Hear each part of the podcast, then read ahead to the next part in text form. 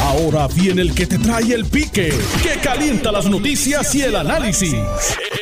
Esto es el podcast de El Escándalo del Día con Luis Enrique Falú. Buenos días, buenas tardes, Puerto Rico. Bienvenidos al Escándalo del Día. Yo soy Luis Enrique Falú. Gracias por estar con nosotros en la tarde de hoy. Bueno, bueno, bueno, bueno, bueno. ¿Qué está pasando en Puerto Rico?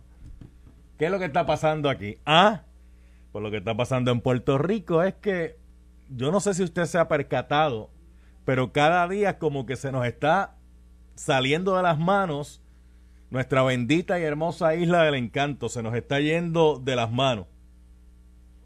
Porque estamos en un algaretismo total. ¿Tú no te has dado cuenta de eso? Aquí todo el mundo quiere hacer lo que le venga en gana, como le venga en gana y cuando le salga en gana. O sea, nadie quiere seguir leyes, reglamentos, órdenes.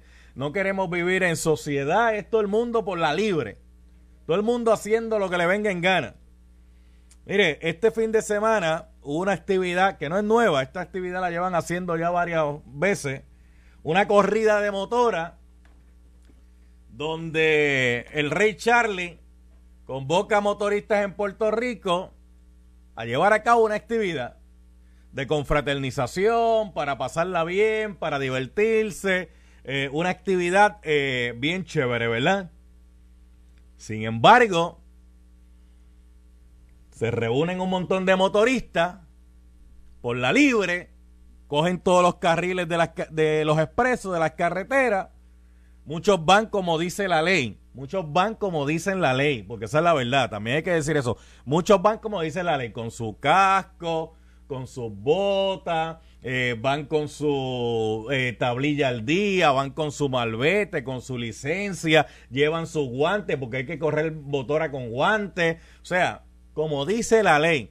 Pero hay otros, mi hermano, que van a los, eh, ya usted sabe, a los, a los Pepe Pirindingo por ahí. Van sin casco, van en chancletas metedeo, van en pantalones cortos, van entre carriles, van dando cortes entre carriles. By the way, ahora que digo eso, dando cortes entre carriles.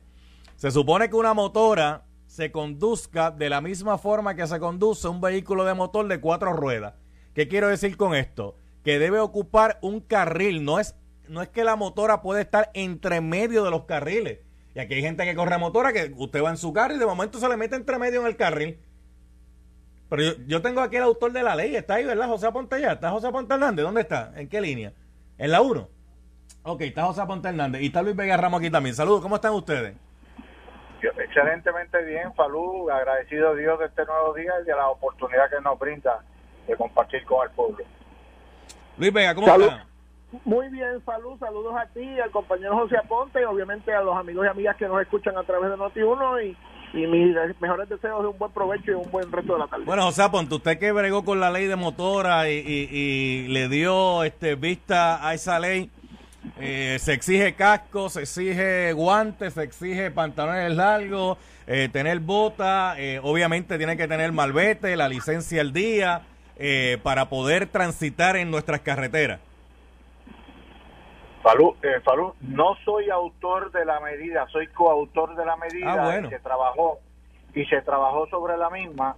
Eh, es correcto lo que tú estás planteando. La ley dispone que para eh, correr una motora en una vía pública, tú tienes que tener, eh, usar guantes, casco, pantalón largo, zapatos sobre el tobillo y tienes que tener una licencia para conducir. Perdí a Ponte ahí de eh, momento.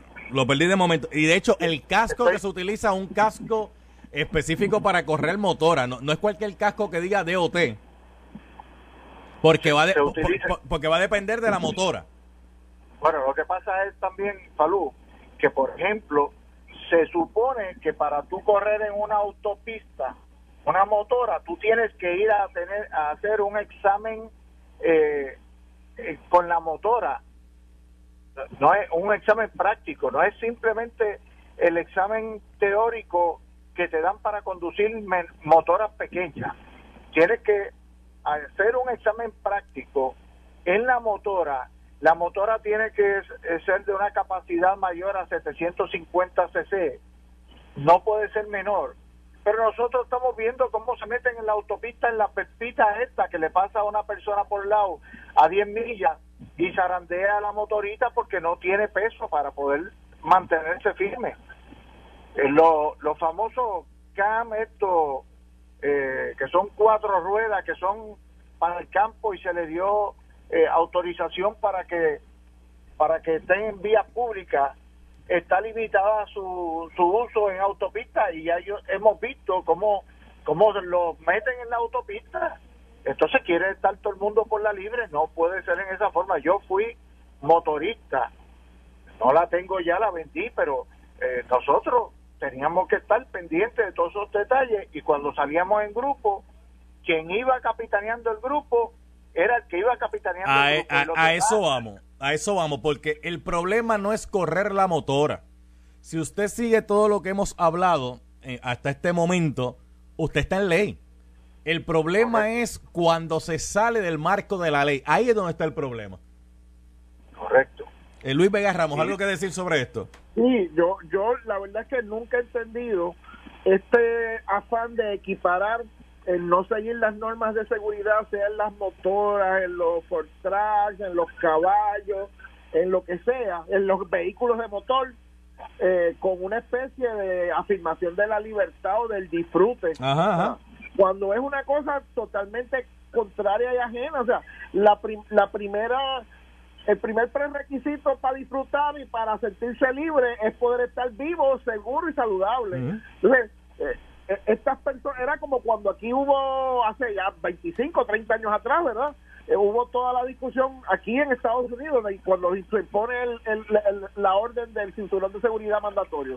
Pues aquí hubo gente que, aquí, cuando digo aquí en la discusión general, hubo gente que llegó a decir que eso era una afrenta a sus libertades ciudadanas y y, tú no dices, ¿de dónde es que se da la noción torcida de este e, e, e, equiparar del libertinaje del libertinaje. allá allá afuera hay gente que piensa que el libertinaje es la libertad y ahí ahí donde entra esa discusión. y por, qué el disfrute o sea por qué el disfrute significa el yo poner en riesgo mi vida el poner en riesgo la vida de alguien que pueda estar eh, de pasajero en uno de estos este vehículos, el tipo que sea, sea la motor, el Fortrack, ¿cómo es que se llama la otra cosa esa que está dando vueltas por ahí? Que es como un vocal bien grande, que ya uno lo, este Esos son los Banshee, pero, pero eso, eso, eso, se supone que estén.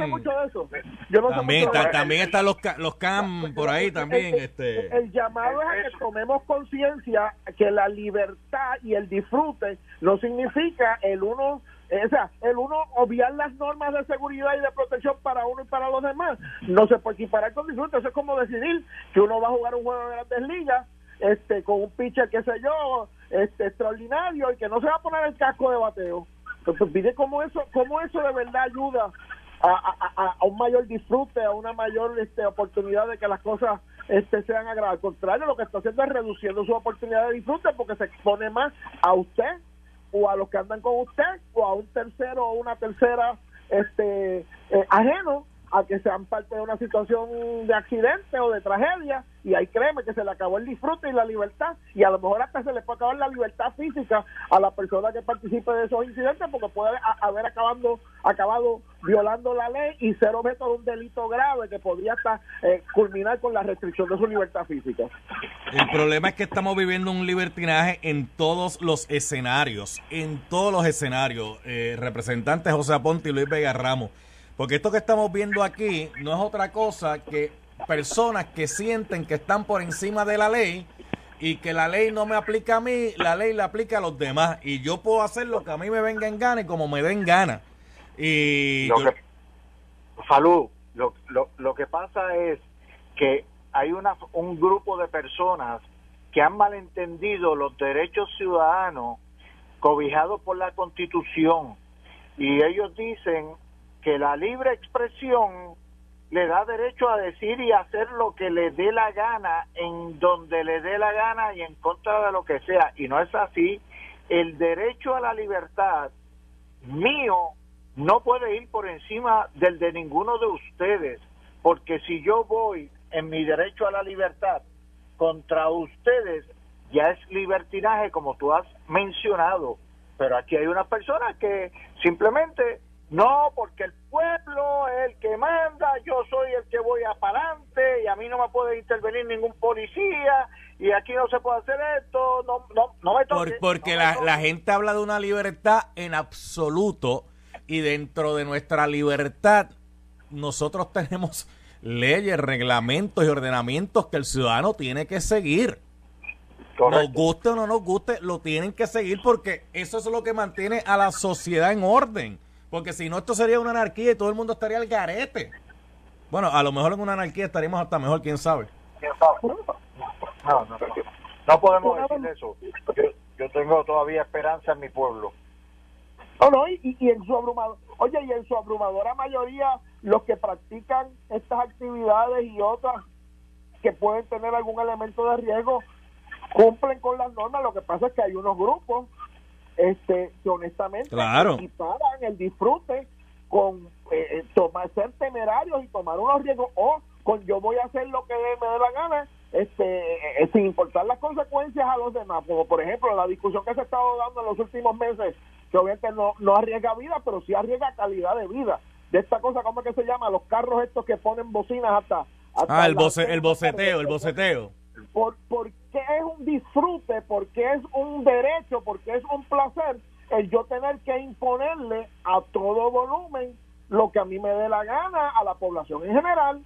O sea, eh, eh, o sea, ¿dónde, ¿dónde es que está el disfrute, el placer, eh, eh, el bien social este eh, de, de, de ese particular? Y yo creo que lo que uno hace falta, si hacen falta reglas, si hacen falta leyes, si hacen falta autoridades que las pongan en vigor, pero también hace falta conciencia de la gente. Mire, aquí, to- aquí, to- aquí toda la vida han habido caravanas de motora.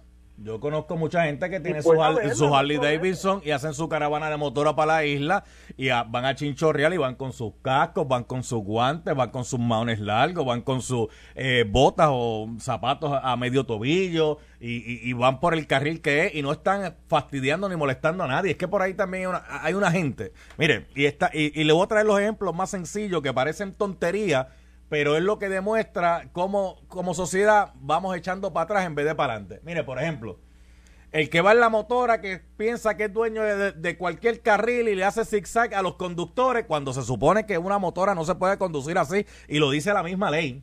Dice que debe Correcto. ocupar un carril igual que un vehículo y no puede estar entre vehículos zigzagueando. Eh, te- tenemos el que va y se le estaciona al frente en el portón de entrada y salida del vecino un momentito. Y ese momentito se convierte en una eternidad hasta que el vecino sale en molesto a tener que llamarle la atención.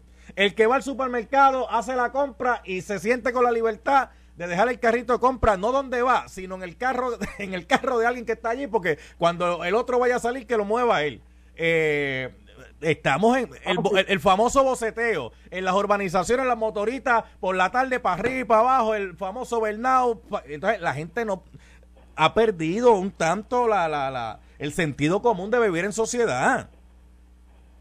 Y por ahí les puedo seguir- y- por ahí les puedo seguir dando un montón de ejemplos. Y entonces se aprovechan también que, que, que no hay. Bueno, cuando un ciudadano se toma la libertad de toquetear a un policía, eh, porque él cree que en su libertad de expresión yo puedo toquetear a cualquier otro ciudadano. Ah, espérate, lo voy a esto.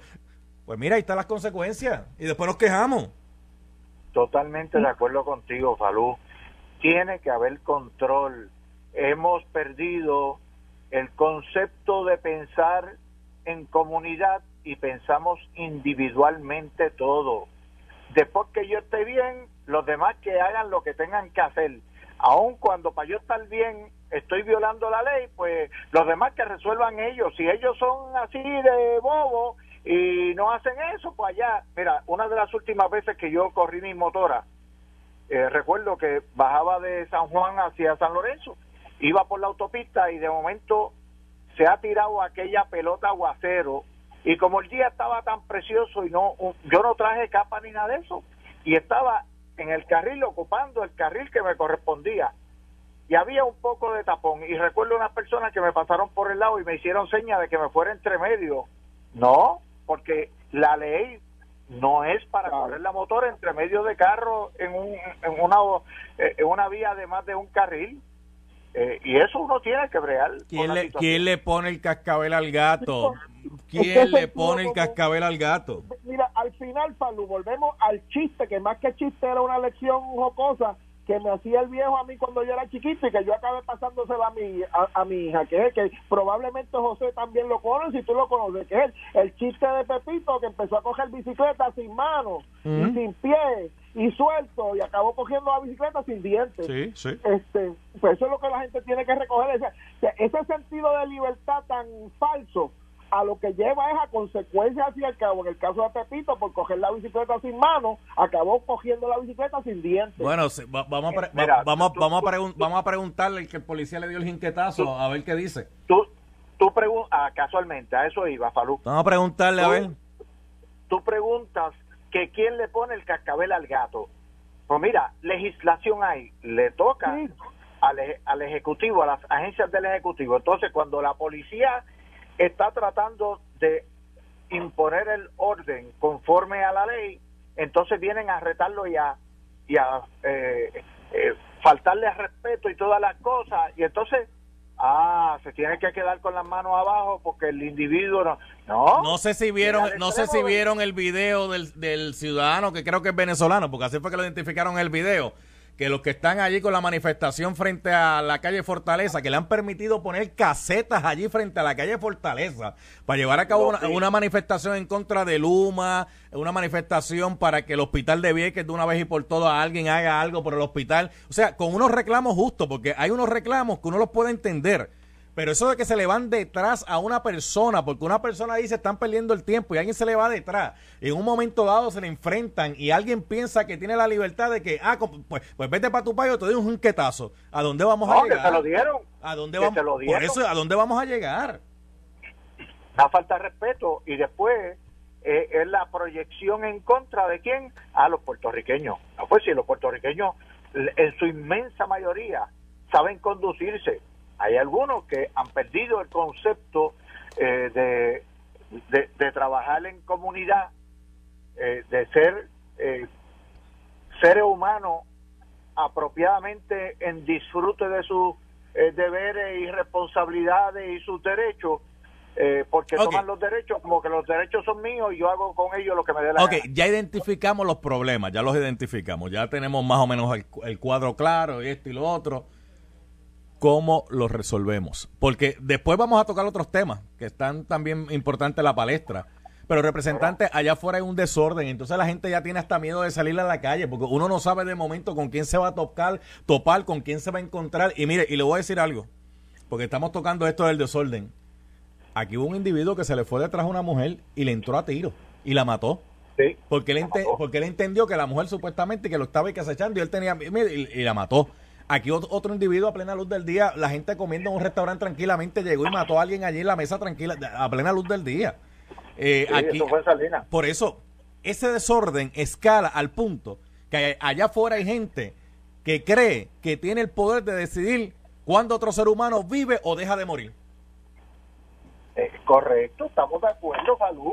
Y el problema es que cuando la policía trata de intervenir, entonces empiezan a agravar al policía y si el policía alzó la mano, ah, ya le violó los derechos civiles al otro y hay que formularle cargo y lo tienen que desarmar y tienen que hacer esto.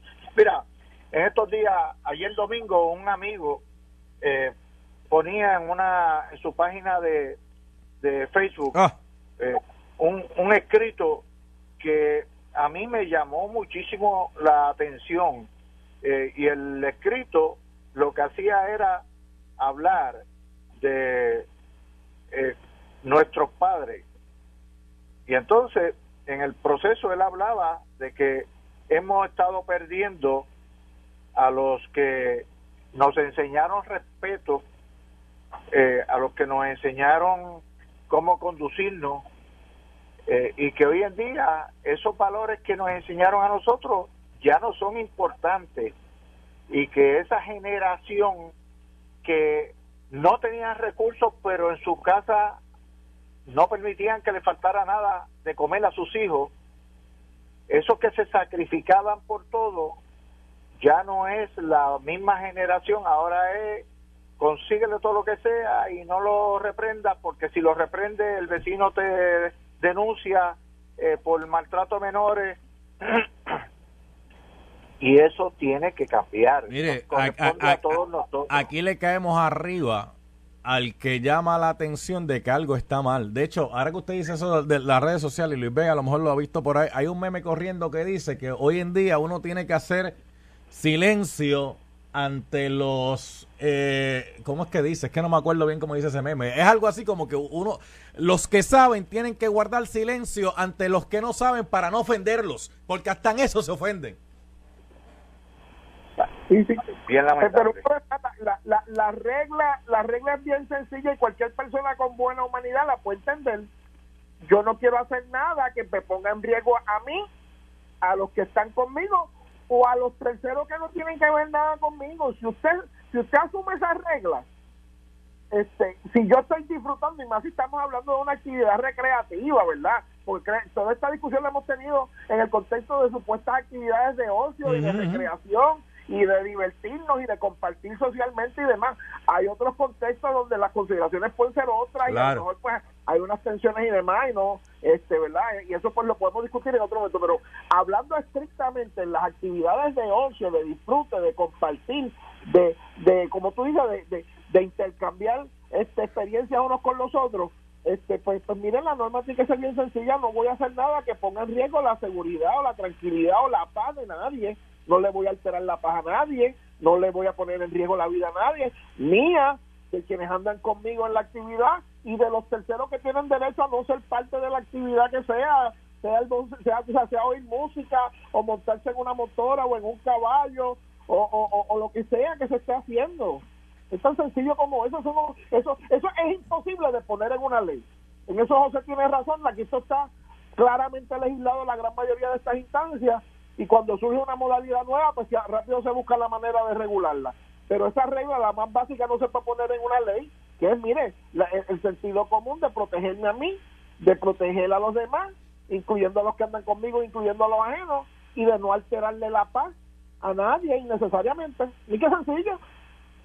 Es sencillo, es sencillo. El problema es que hay gente Sí, que no, sí, que, que- que no puede poner eso en práctica. Fal- Falú, en ese, en ese escrito de, mi amigo eh, que hacía mención hace unos minutos, yo decía que yo recuerdo que a nosotros en casa nos enseñaron que había que tener respeto por todo ser humano, pero que había que tener un respeto mayor por el maestro y por el policía. Pues ahora sí vamos a entrar a discutir eso a profundidad y voy a hacer la pausa. Yo voy a dejar que ustedes puedan escoger un tema cada uno que quiera discutir, que quiera traerlo también a la atención, ¿verdad? Si vamos a discutir a la, a- a la profundidad, ¿cuáles han sido los profesionales más vilipendiados, más lastimados, peores pagos en esta sociedad? La policía y los maestros. La policía y los maestros. así Pues es. si esos son, si, si esas son las, la- los dos entes más importantes de una sociedad, la educación y el que mantiene el orden han sido vilipendiados, humillados, eh, mal pagos, eh, han sido olvidados. Bueno, tienen que reclamar sus derechos porque si no los atropellan. Pues imagínense qué podemos esperar de, qué podemos esperar.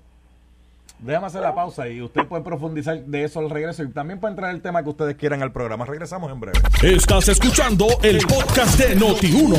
El escándalo del día con Luis Enrique Falú. Oye, a- anoche por poco, por poco, representante José Aponte y por poco Luis Vega Ramos, eh, los Atléticos de San Germán, por poco le quitan este el invicto a los Vaqueros de Bayamón.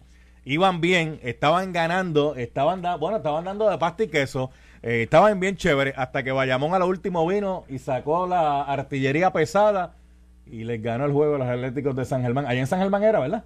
Sí, Sí. en San Germán. El este, Arkelio Torres. El Arkelio Torres. Este, Bayamón está invicto, hermano. Bayamón no hay forma y manera de que ese equipo pueda... Pero valga la redundancia, Javier Mojica, nuevamente la pieza clave en el triunfo de los vaqueros de Bayamón. Sí, sí, no, está caliente el hombre, está chacho, eso es, coge la bola y ya tú sabes.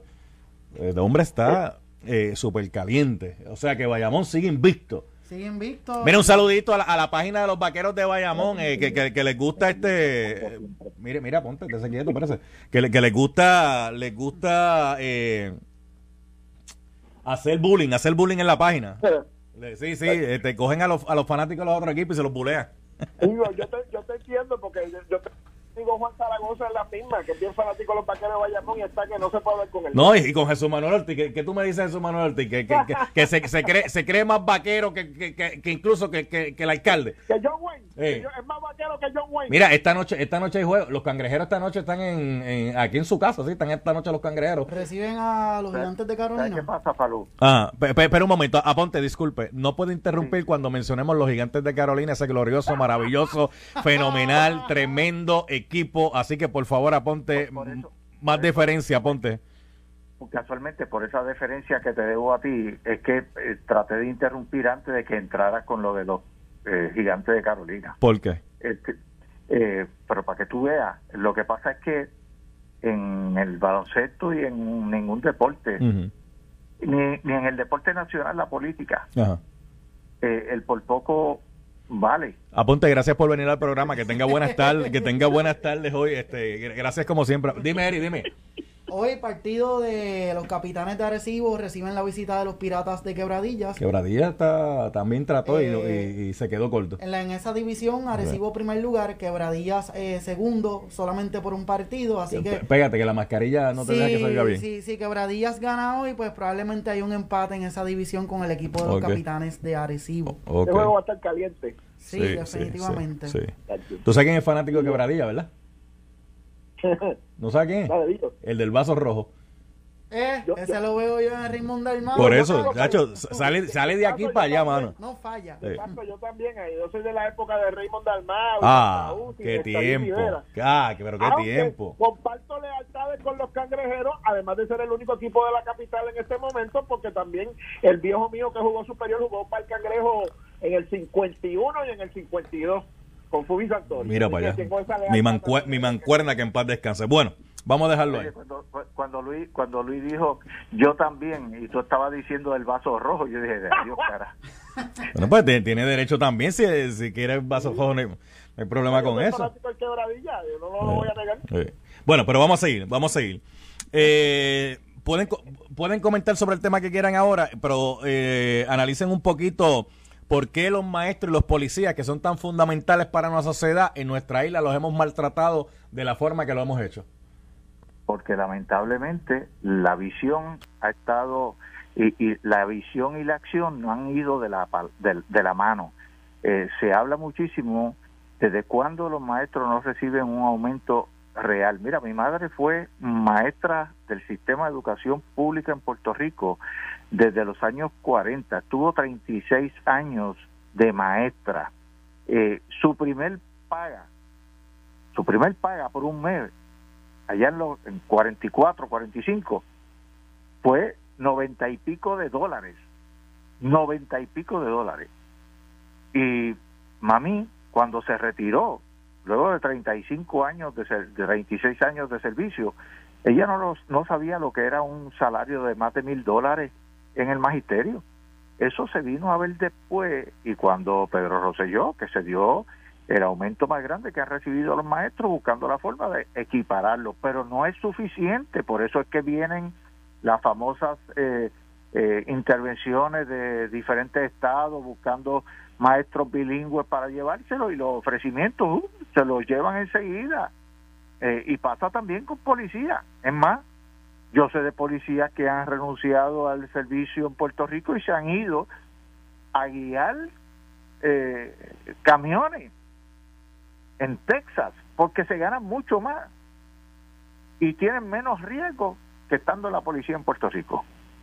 Entonces, en ocasiones han habido eh, superintendentes y superintendentes. Mira, en el cuatrenio del 2000, del 2005 al 2008, en una ocasión, yo recuerdo que se hizo una asignación especial a la policía de Puerto Rico, si no recuerdo mal, fueron cerca de 11 millones de dólares para pagar eh, hora extra y otros beneficios que se le debía a la policía.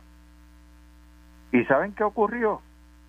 Que después los policías estaban reclamando porque no se le no se utilizó para lo que era, lo utilizaron para otra cosa y los dejaron enganchados con la liquidación de vacaciones y, y hora extra. Eh, lamentable tiene que haber una visión clara, precisa, con compromiso real, con voluntad de cumplir. ¿A quiénes? A esos dos renglones de servidores públicos que están mal pagos. Yo sé que el señor gobernador ha hablado de hacer una evaluación para equiparar salario en todas las agencias de gobierno, porque esos están bien mal pagos, bien mal pagos, pero hay otros que también, servidores públicos, que, que lloran ante los ojos de Dios lo que reciben quincenalmente. Vivir con un salario quincenal de 400 dólares, como están los costos de vida y como eh, los que trabajan el servicio eh, de transportación marítima y los muelles siguen aumentando los costos porque ellos viven bien, pero el pueblo que se chave, eh, pues todo eso hay que atenderlo. Mira, yo, yo creo que aquí hace falta una solución de continuidad y de planificación. Aquí es que tú tienes problemas de la falta de planificación que hay en este país en las últimas décadas, porque aquí hemos debido hace tiempo consensuar todo, eh, de todos los partidos y todos los gobiernos, en una, en una especie de revisión automática de las escalas salariales de entrada de los maestros y de los policías. Ah, claro, que eso requiere eh, prudencia en el gasto y, y, y presupuestar cuánto eso va a ir con, una vez que se haga una fórmula de unos ajustes cada cinco años o cada ocho años o lo, o, lo que uno entienda que es lo correcto eso requerirá una disciplina fiscal que Puerto Rico desgraciadamente a veces no ha tenido y, y las condiciones de trabajo y salario de los maestros y los policías que son nuestros dos servidores públicos más urgentes y más esenciales y a eso pues podemos añadir otros más, enfermeras en el sector público y demás. Este No quieren pasar a hacer la lista porque no acabo.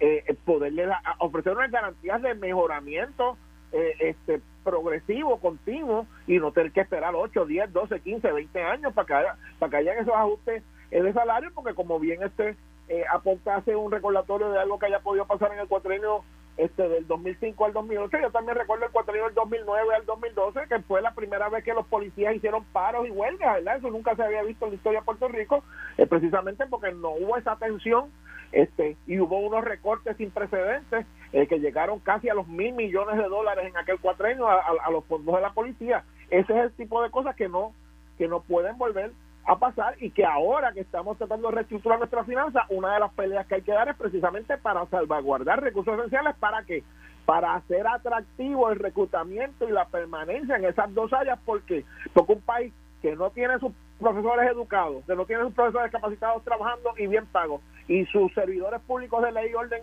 trabajando en paz, se arriesga las dos cosas, a quedarse atrás y rezagarse económicamente y hacer una sociedad insegura. Y esos son lujos que Puerto Rico no, no se puede dar en ningún momento, pero particularmente en este momento. Y sí, uno también tiene que, en el caso de educación, eh, llevarse las manos a la, a la cabeza de, desgraciadamente, cuántos fondos y cuántos millones y a veces hasta cientos de millones de dólares o se han dejado perder o se han perdido por esquemas que le han hecho mucho daño eh, a Puerto Rico y por los que el país, no voy a empezar la lista de los nombres de que usted, de quien ustedes conocen y qué fue lo que hicieron, eso también le hace daño eh, y a veces nos pone en monitoría federal y a veces nos pone en unos líos muy grandes eh, y tiene situaciones como aquella del Crece 21 donde se votaron 35 millones de pesos y no se pudo certificar un solo maestro ni en, ni en matemáticas ni en ciencia ni en inglés. Así que eh, eso tenemos que bregarlo de una, de una solución de planificación y que a la misma vez eh, le devuelva la credibilidad a esas instituciones para que las asignaciones lleguen a donde tienen que llegar. Eh, su tema libre, aponte.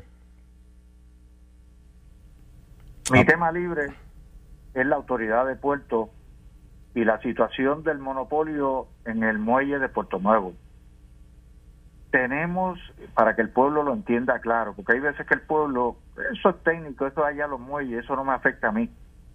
El 85% de lo que se consume en Puerto Rico se importa y el 90% de lo que se importa viene por agua.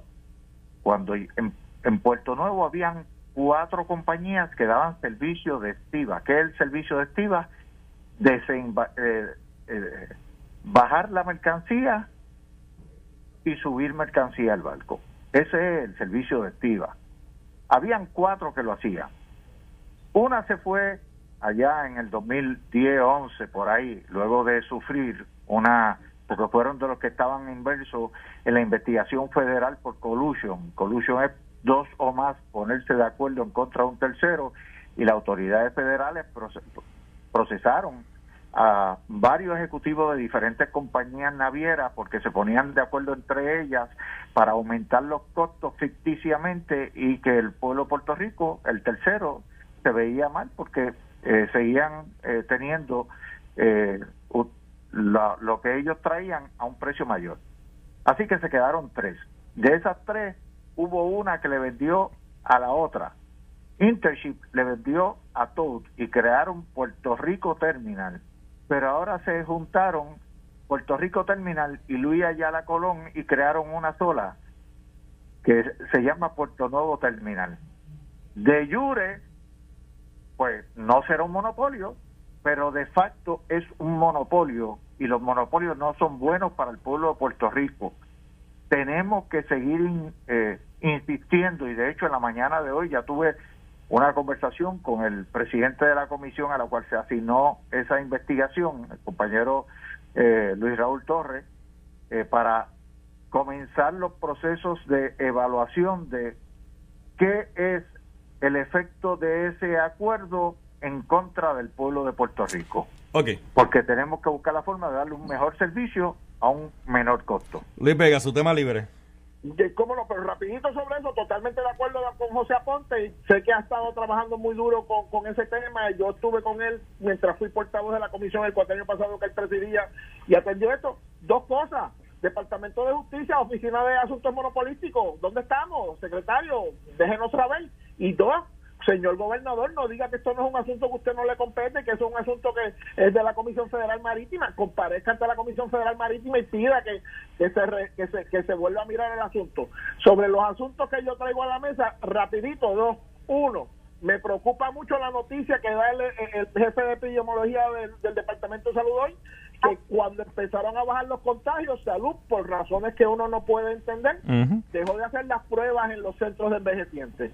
Eso honestamente me preocupa ese, ese lapso porque eh, ese es un lugar de mayor contagio y por mejor que nos hubiera estado yendo hace uno o dos meses atrás, no creo que se debió haber sido lo laxo como para permitir que la que, esas pruebas se dejarán de hacer si le vamos a exigir responsabilidad a la ciudadanía y que todo el mundo siga cooperando. Creo que donde donde tiene que estar el liderato es en el gobierno en el estado y esa esa admisión que hace el departamento de salud a través de ese funcionario me es muy incómoda y claro no se me puede dejar de ir.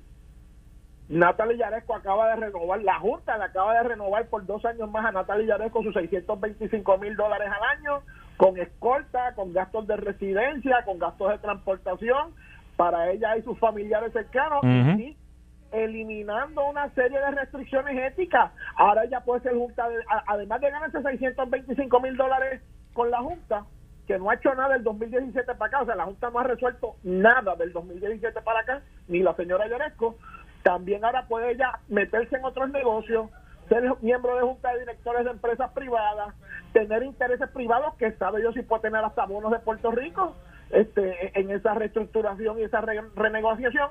Y eso me parece simple y sencillamente algo escandaloso que se le haya renovado por dos años más y que se le haya quitado las prohibiciones éticas a, a Natalie Yaresco a, razón de 600 pero todo todo el mundo se enfoca en Natalie Yaresco los 625 mil. Y con razón todo el mundo se enfoca en eso. Pero hay que poner en el spot, hay que poner en la mirilla, hay que poner en el pantallazo a los miembros de esa junta, porque esos siete miembros de esa junta son los que toman determinación sobre lo que va a ocurrir o no va a ocurrir en esa junta. Eh, se supone que sean ocho, pero el octavo es, un miembro ex oficio que ahora mismo esa posición lo ocupa el gobernador. Eh, pero mira, David Skill, usted sabe quién es ¿verdad, Ponte? Me suena. Eh, eh, ahí también está Andrew Biggs. Ahí está Arthur González, Antonio Medina, John Nixon, Justin Peterson y Betty Rosa. Esos son los que realmente deciden en esa junta. Salud, ¿sabes por qué todo eso están ahí en esta junta? Porque somos una colonia y el Congreso no los impuso. Por eso tenemos que acabar de resolver el problema colonial de Puerto Rico, para sacar la Junta inmediatamente y reestructurar el gobierno de Puerto Rico de manera apropiada y tener el mismo efecto que ha tenido en cualquier territorio admitido y cogemos a, el último Hawái Muy bien. donde Ma- se triplicó el- la economía de Hawái Muy, muy bien el argumento de porque somos una colonia, pero la pregunta es, ¿es porque somos una colonia o es porque los que estaban al mando de esa colonia hicieron un desastre en esta colonia? ¿Sabes por qué? Los que estaban al mando quisieron mantener a Puerto Rico teniendo un nivel de vida igual que un Estado sin ser Estado. Y embrollaron a Puerto Rico. A- Adiós, Luis, Ve- Luis Vega, oiga eso. Pero lo, lo que pasa es que si, baja- si baja la curva de los embrollos, vas a ver quiénes embrollaron a Puerto Rico, ¿verdad? Que fueron, ¿verdad? Toda la, toda la deuda extraconstitucional aquella que se tomó bajo los dos mandatos de, de Ricardo Rosselló y el remate bajo la administración de Luis Fortuño. Ahí están los números Ay, de quiénes fueron los que endeudaron a Puerto Rico, con qué propósitos y sin obra permanente eh, eh, que se pueda decir, salvo alguna que otra excepción. Pero nada, si apunté, Yo sé- yo sé eh, que- yo sé Siempre que nos vamos, que nos acompañe. siempre que nos vamos, José Aponte Luis Vega yo- empiezan. Yo sé que Luis, yo sé que Luis va a proteger al del vaso rojo. Pero. ¿quién destruyó el sistema de retiro con un préstamo, una emisión que no se autorizó en la legislatura.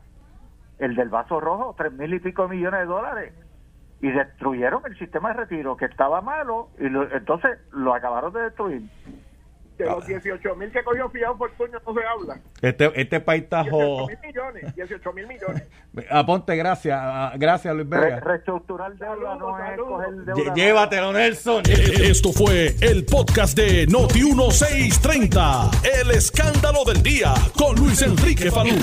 Dale play a tu podcast favorito a través de Apple Podcasts, Spotify, Google Podcasts, Stitcher y notiuno.com.